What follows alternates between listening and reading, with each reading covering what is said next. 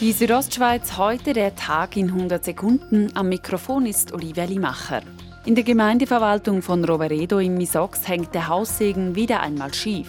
Streit und Meinungsverschiedenheiten haben dazu geführt, dass schon zum dritten Mal ein Regierungskommissär eingesetzt werden muss. Kommt noch dazu, dass auf der Gemeindeverwaltung durch verschiedene personelle Wechsel äh, viel Wissen abgeflossen ist, dass es auf der persönlichen Ebene nicht so stimmt.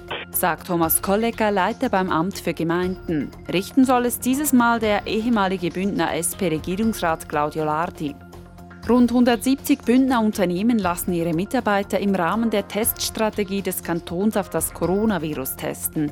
Dies sei eine erfreuliche Zahl, wie der Krisenchef des Kantons Martin Bühler sagt. Wichtig ist einfach, dass wir nicht durch das Konzept der Mobilität auslösen, dass am Schluss Mitarbeitende aus dem Homeoffice ins Büro gehen wegen Test.